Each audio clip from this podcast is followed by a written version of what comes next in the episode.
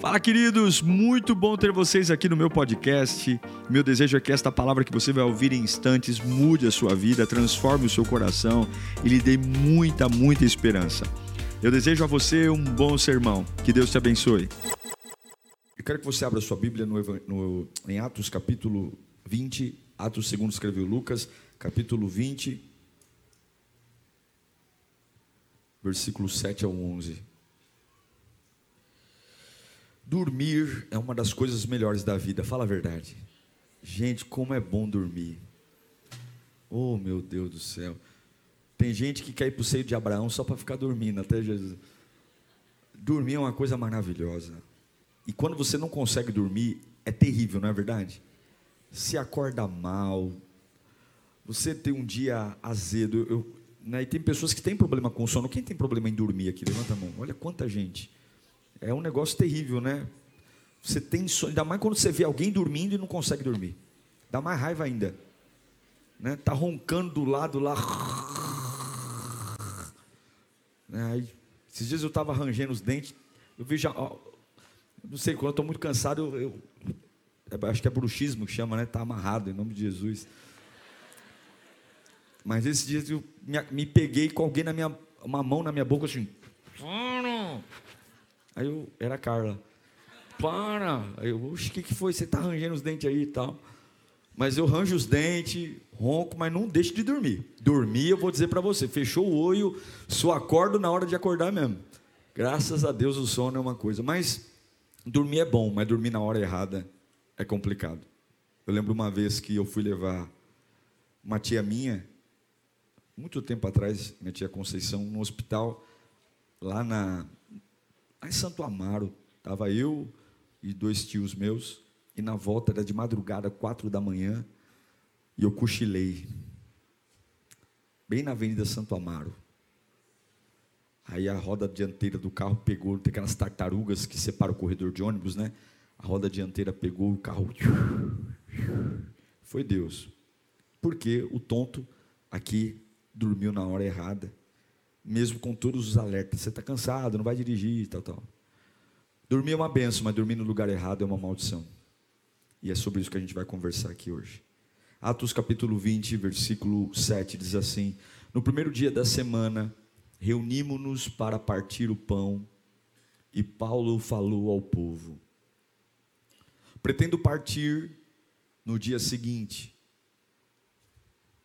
e ele continuou falando até meia-noite. Paulo se empolgou aqui.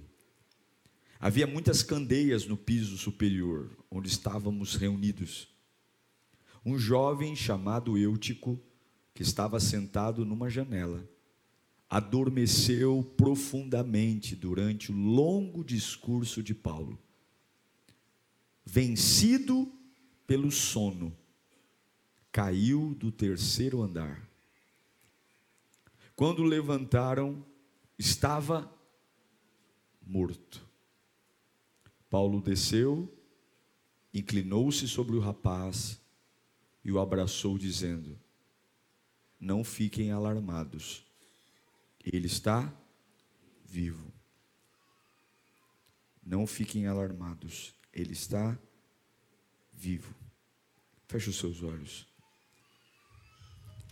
Espírito Santo, a gente não quer uma informação, a gente quer uma revelação. A gente precisa sair desse culto com direção. Hoje é um domingo de ceia, é um domingo onde nós lembramos o maior sacrifício da história. Um inocente que se fez maldito para que eu fosse tratado, renovado. Obrigado, Senhor, pelo privilégio de estar na tua casa. Fala conosco, Senhor. Acorda-nos, desperta-nos do sono Desperta-nos, Pai, da sonsidão. Ó Deus, dessa vida que aparentemente temos o controle, estamos perdendo oportunidades, Pai. Leva-nos para entender a tua vontade e o teu reino. Fala conosco, Senhor. Fala conosco, Senhor. Fala conosco, Senhor, de um jeito como nunca antes. E apesar de mim, Senhor, chegue à vida deles. Oh Deus, esclareça dúvidas dê a eles força, energia, que esta palavra os encoraje a viver, que esta palavra os encoraje a batalhar, Aqueles que estão pensando em retroceder, em retroagir, que possam ser confrontados, que possam ser, ó Deus, confrontados pela tua presença. Em nome de Jesus oramos. Amém. E graças a Deus. A vespa, o inseto, ela tem a capacidade de botar um ovo só por vez. E a vespa não cuida dos ovos. Ela bota o ovo e ela segue sua vida. E a vespa tem uma técnica de, como predadora, manter a sua linhagem funcionando. Ela vai até uma, uma aranha ou um outro inseto e ela tem um veneno que não mata, mas adormece. Então a vespa vai até uma aranha caranguejeira, ela vai até um outro animal, ela insere um sedativo e aquele animal fica dormente. Ele não morre, ele fica dormente. E sobre aquele animal dormente, a vespa põe o seu ovo. O ovo eclode e a larva nasce em cima do seu almoço. Não importa o tempo que a larva vai demorar. O veneno que a vespa coloca na presa, na vítima, não a mata, só deixa paralisada. Então ela não vai apodrecer, ela não vai estragar, ela está viva. E a larva, quando nasce, já tem o privilégio de nascer em cima do almoço. Satanás faz muito parecido com a gente. Ele coloca sobre nós sentenças, acusações, mentiras. Ele não nos mata. O diabo não quer você morto. O diabo quer você vivo derrotado. O diabo quer você vivo envergonhado. O diabo quer esfregar na cara de todas as pessoas que a obra de Deus falhou. Esse texto que lemos fala de um jovem que está no meio de um culto. o nome dele é Eutico, a casa está lotada, ele está no terceiro andar, e Paulo está pregando, mas nesse dia Paulo se empolgou, a Bíblia diz que deu meia-noite e ele não parou de pregar, e ele está sentado na janela.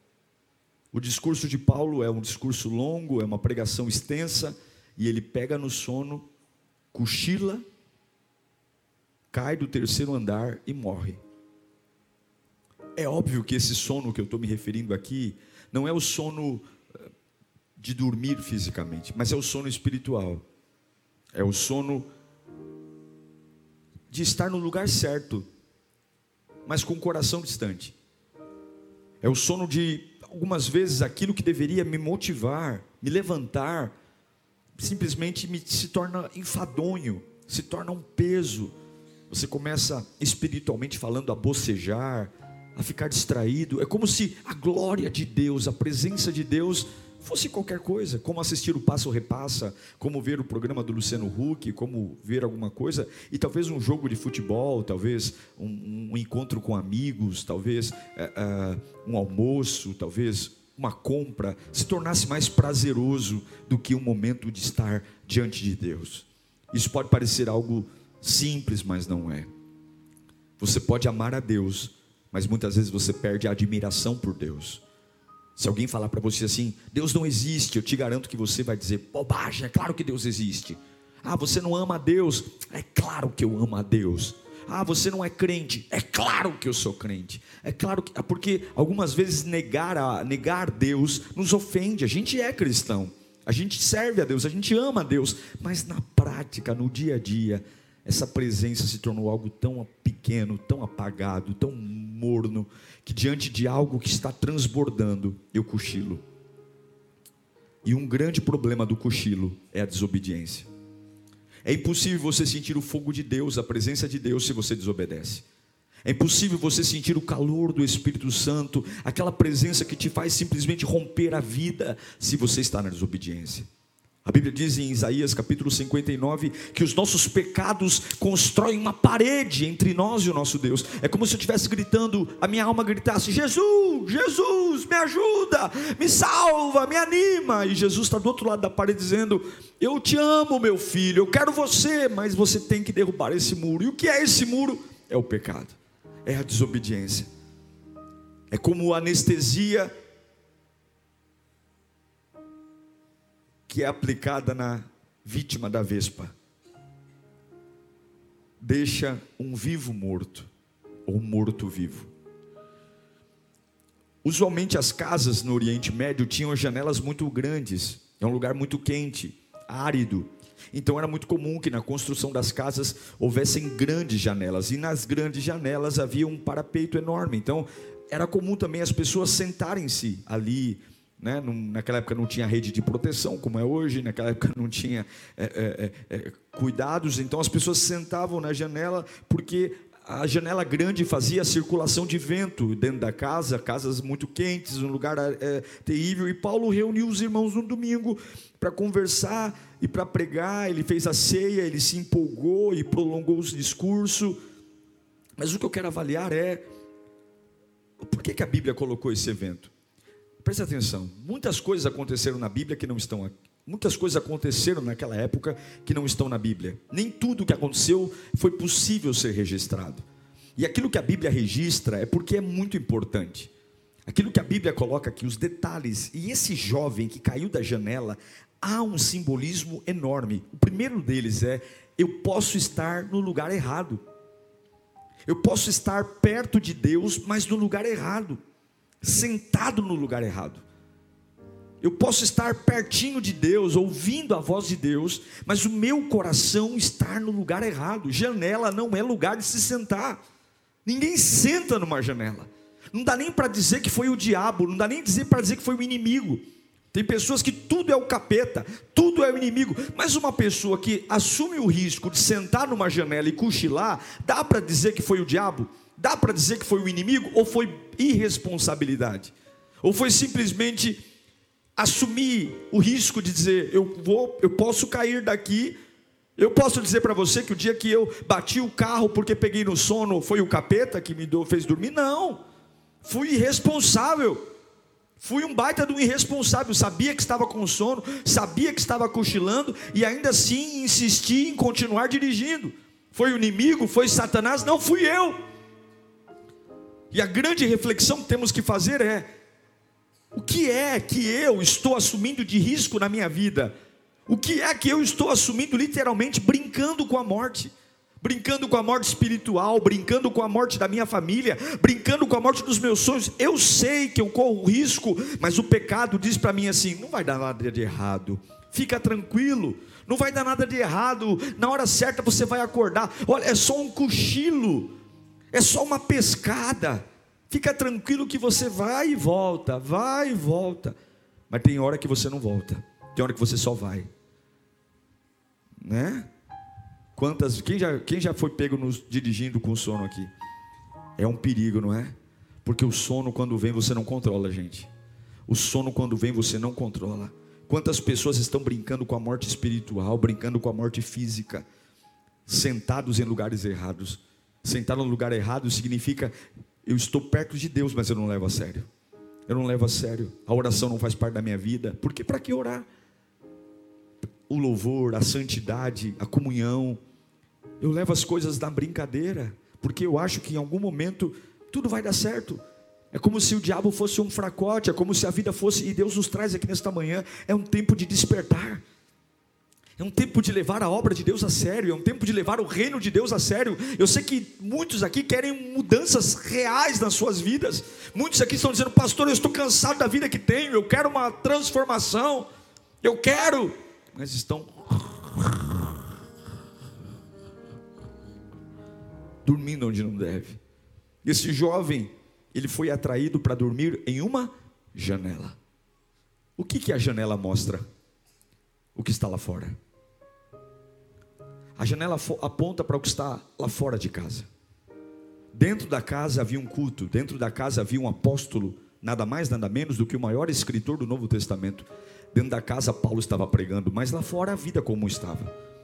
Pessoas indo ao mercado, pessoas comprando, lá fora os amigos indo no Habibs, lá fora as pessoas vivendo suas vidas, indo ao cinema, e talvez aquele jovem chegou cantando, adorando, dando a paz do Senhor, mas em algum momento ele foi atraído pela janela. Escute, a janela sempre vai atrair você. Em todas as nossas histórias há uma janela. Há uma janela que nos mostra uma paisagem que não tem nada a ver com o que está acontecendo dentro da casa. Histórias, pessoas, distrações, prazeres. Davi cometeu um assassinato e um adultério porque foi para a janela da sua casa. Todos nós temos uma janela. E o Eutico senta no parapeito daquela janela para ficar olhando para fora. O culto acontecendo dentro de casa, Paulo pregando. Por mais que fosse um sermão extenso, meu irmão, não era nada mais, nada menos do que o apóstolo Paulo pregando um homem que conhecia a glória de Deus, um homem que tinha a unção do Espírito Santo, mas de repente a janela se tornou melhor. Quantos aqui estão olhando para fora? Será que não é por isso que você está tão desanimado? Será que não é por isso que o fogo de Deus apagou na sua vida? Será que não é por isso que simplesmente cantar, adorar não faz mais sentido? Será que não é por isso que você vem à casa de Deus empurrado? Porque você está olhando pela janela. Nossa, eu estou nesse culto e os meus amigos estão nessa hora se divertindo. Nossa, eu estou nesse culto, tem tanta coisa lá fora legal acontecendo e eu ouvindo esse pastor que não cala a boca. Nossa, tem tanta coisa acontecendo lá fora e o apóstolo Paulo não fica quieto. Oi, Paulo, fala, fala, mas come da cobra. Eu não sei se você já se sentiu assim, mas eu já me senti. Eu já me senti muitas vezes na casa de Deus querendo estar fora dela. Eu já me senti na presença de Deus querendo estar fora dela. Não vamos ser hipócritas aqui. Muitos de nós viemos à igreja, sentamos num ambiente como esse e a nossa cabeça está voando, voando pela janela, voando para o que está acontecendo lá fora, conversando, impedindo que o inimigo vem e, e, e nos distrai, e, e, a gente vem ao templo como esse eutico, mas a gente não participa da oração, não participa da adoração, a gente não se entrega. A um negócio que nos faz olhar pela janela e dizer: não quero, não quero, eu não quero, eu não quero, eu quero lembrar, vai logo o tempo, vai logo o culto, vai logo, eu quero sair daqui, porque ele foi dominado ao invés de dominar. Ele foi dominado ao invés de dominar. O sono o dominou. As atrações o dominaram. Eu quero dizer uma coisa, queridos: o nosso maior presente não é carro, casa, o nosso maior presente é a salvação. Jesus está voltando.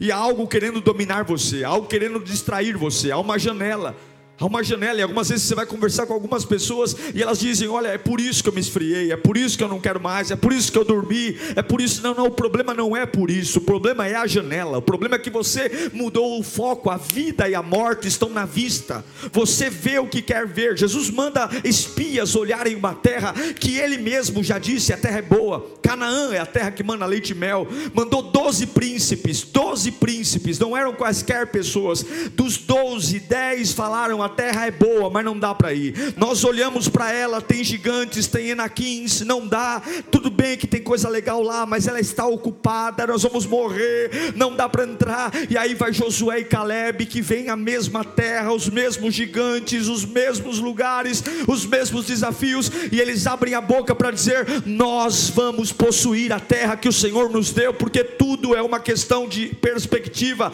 Você pode estar do lado do Espírito Santo, você pode estar do lado da presença de Deus, você pode estar do lado da vida que vai mudar a sua vida, mas se você estiver olhando pela janela, se você estiver olhando lá para fora, o sono vai dominar você e você pode morrer a qualquer momento. Eu quero dizer uma coisa: estar na igreja não significa nada, cantar louvores não significa nada, o que eu tenho que fazer é prestar atenção em Deus. Eu preciso prestar atenção em Deus. Eu não estou falando para você ouvir o meu sermão e dar atenção ao meu sermão. Eu estou indo muito mais profundo do que isso. Eu estou dizendo você tem que prestar atenção em Deus. Deus está vivo, irmãos, e Deus fala. Eu não estou falando com você aqui, Deus fala também. Deus fala, Deus toca, Deus liberta, Deus renova. Você tem que dominar aquilo que está dominando você. A Bíblia diz que no terceiro andar havia uma série de azeites, uma série, uma série de lamparinas, não era um ambiente a meia luz como é aqui. Aqui talvez seja até mais fácil pegar no sono. É tudo a meia luz, o Rafa fazendo um fundo aqui, e aquele que não está muito legal, ele embarca no soninho aí. Mas lá estava tudo aceso. Lá não tinha microfone, lá era Paulo gritando, cheio do Espírito, e ele foi tomado por um sono profundo. E essa atitude de passividade o matou. Quando você é passivo, aquilo que o diabo tem feito, isso vai matar você. Quando você é passivo ao pecado, quando você é passivo às distrações, o que é que hoje está aparecendo na sua janela? Que você flerta com ela. Ninguém te incomoda, porque você, afinal de contas, não está dormindo numa boate. Você não está dormindo num bar. Você está dormindo aonde? Na igreja. Deus me trouxe aqui nesta manhã para dizer: é tempo de você despertar. É tempo de você despertar desse sono. Quando Sansão dormiu, o que, que Dalila fez? O que, que Dalila fez? Cortou seus cabelos. Quando Sansão dormiu, Dalila foi e cortou seus cabelos. E ele nunca mais foi o mesmo. Ele perdeu suas forças. Quando as dez virgens dormiram, o noivo chegou. Cinco tinham azeite, cinco não tinham. O sono sempre vai estar. Mas o que eu quero dizer é que Deus está aqui. Você já ouviu falar da experiência do sapo? Você nunca vai matar um sapo e você nunca consegue matar ou cozinhar um sapo se você o coloca numa panela de água quente.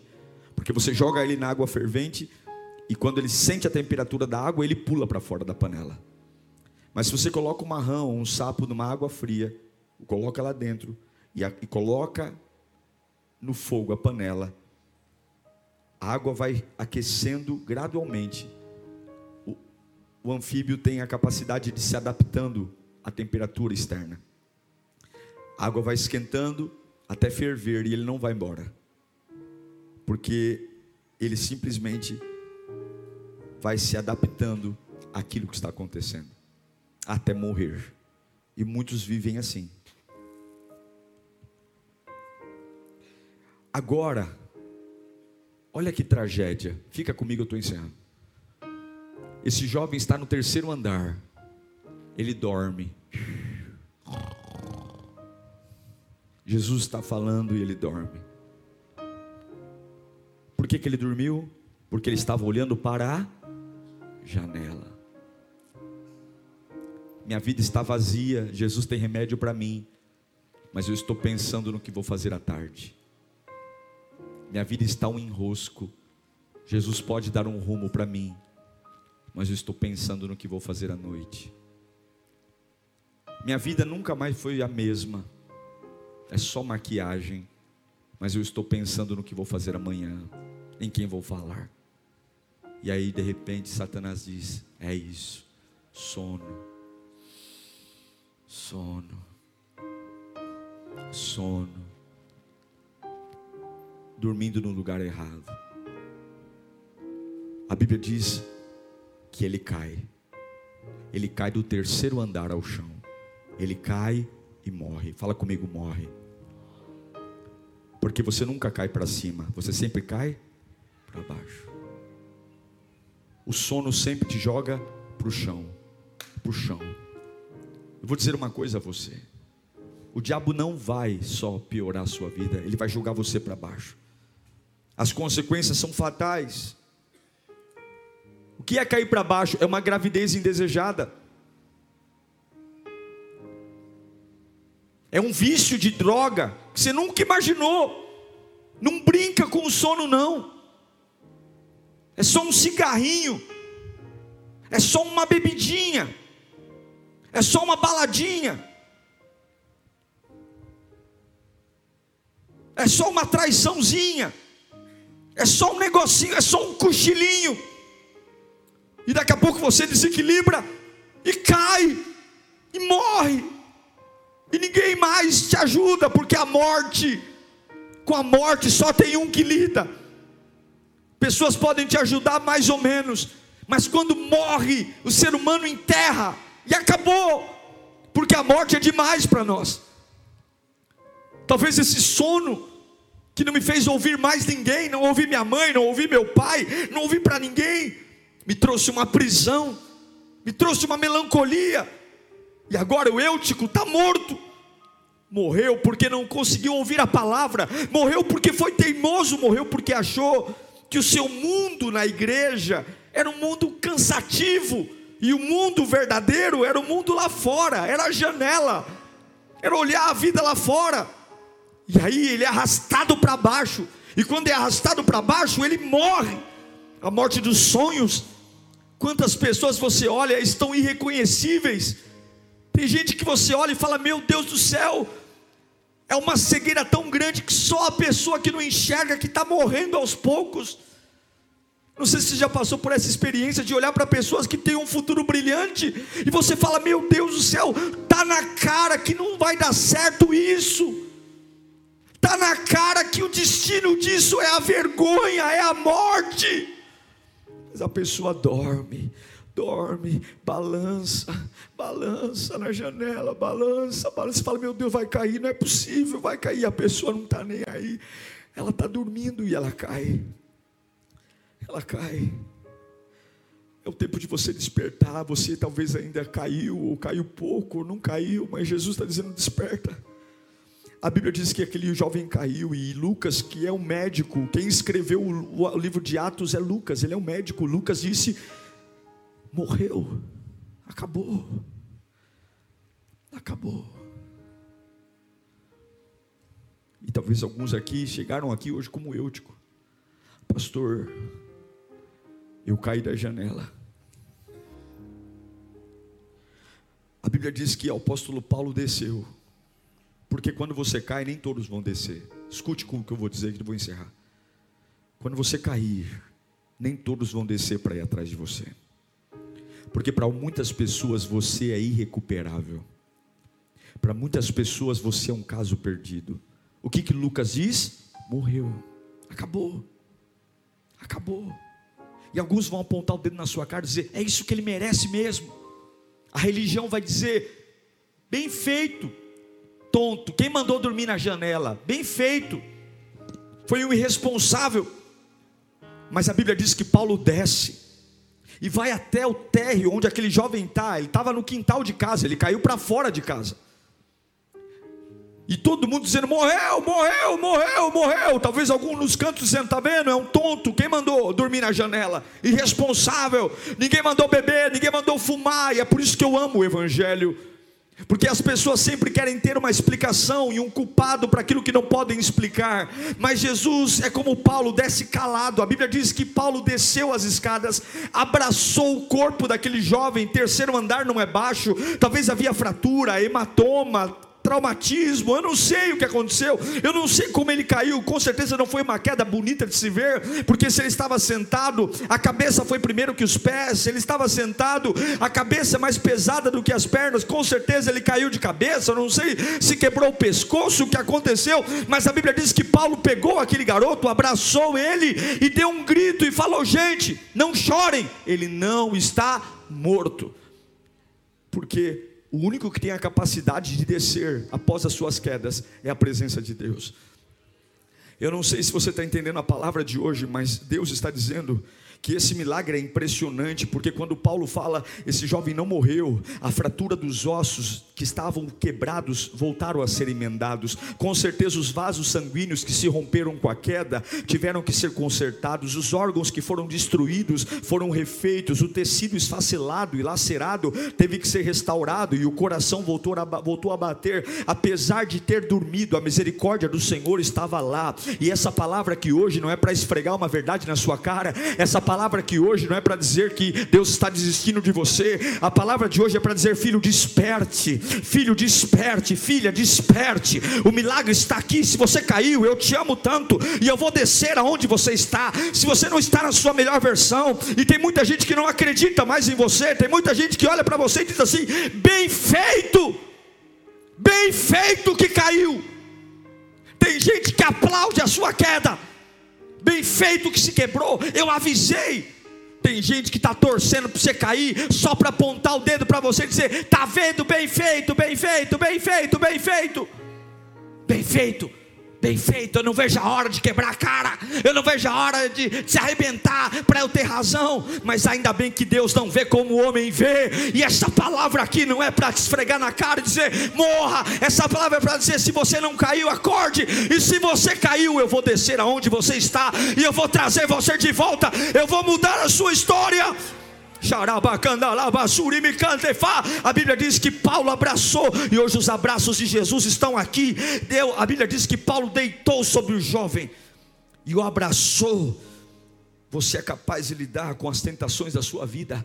Abrace a Jesus, abrace, abrace, abrace. O Salmo 37, versículo 5 diz: entrega o teu caminho ao Senhor confia nele e o mais ele fará.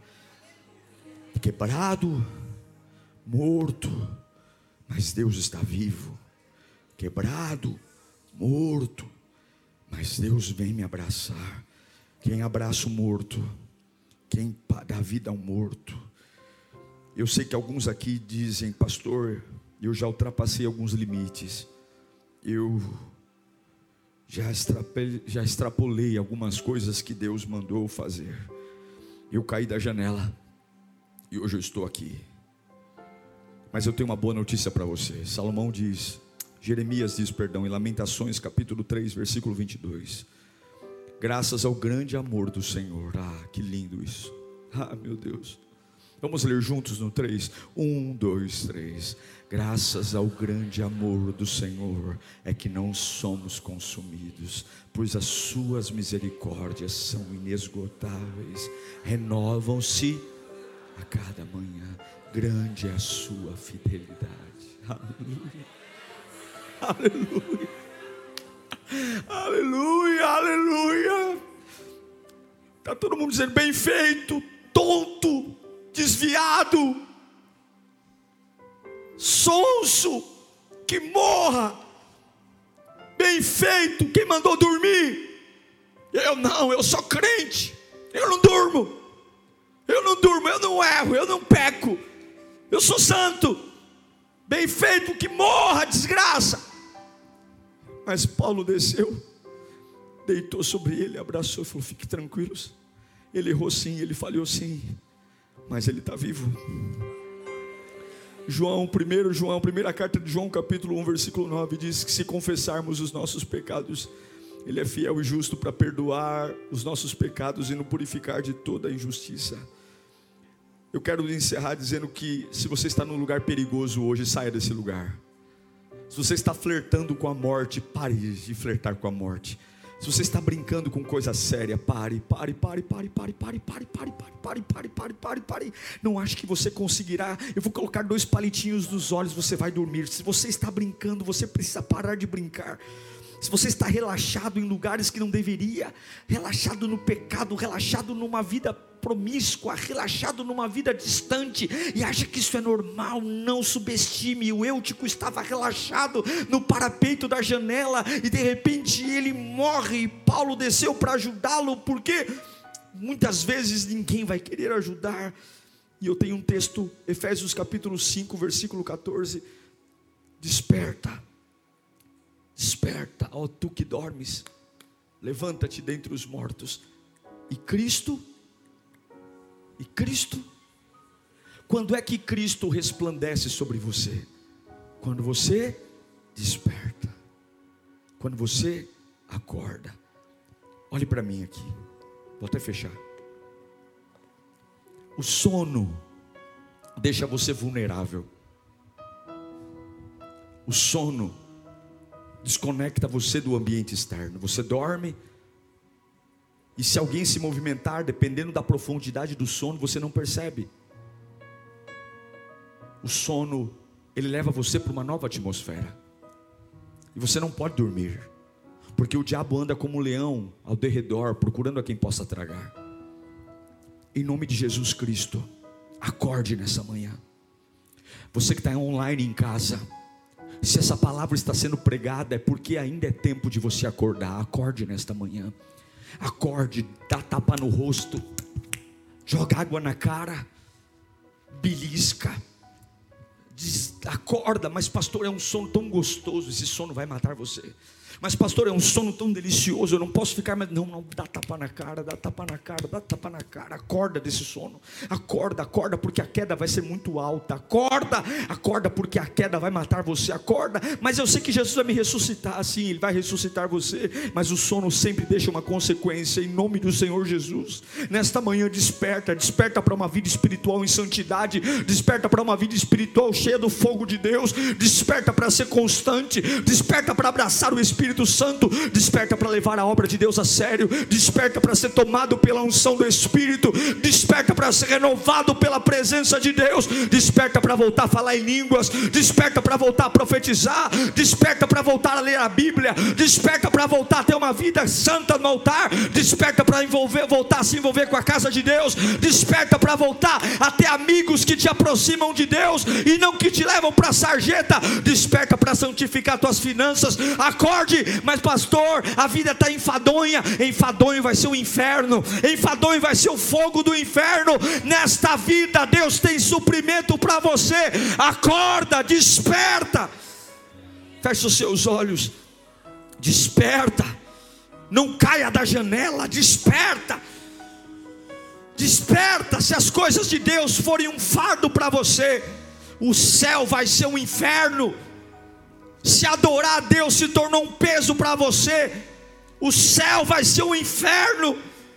Se ouvir a voz de Deus é um fardo, o céu vai ser um inferno. Se falar em línguas é um problema, o céu vai ser um inferno. Não deixe o sono destruir você. Não deixe o sono matar a tua espiritualidade. E se você caiu, eu caí da janela, pastor, estou todo quebrado. Eu estou todo quebrado, o Espírito Santo vai até você nesta manhã. A Bíblia diz que Paulo não trocou uma palavra, Paulo só anunciou. Ele não está morto, não, ele está vivo. Jesus vai anunciar hoje que tu não está morto, não, tu está vivo. Jesus vai anunciar nesta manhã que você não está morto.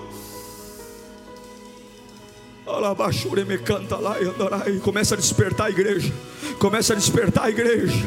Começa a despertar jovens. Começa a despertar mulheres. Começa a despertar homens. Começa a despertar desse sono. Começa a despertar desse sono.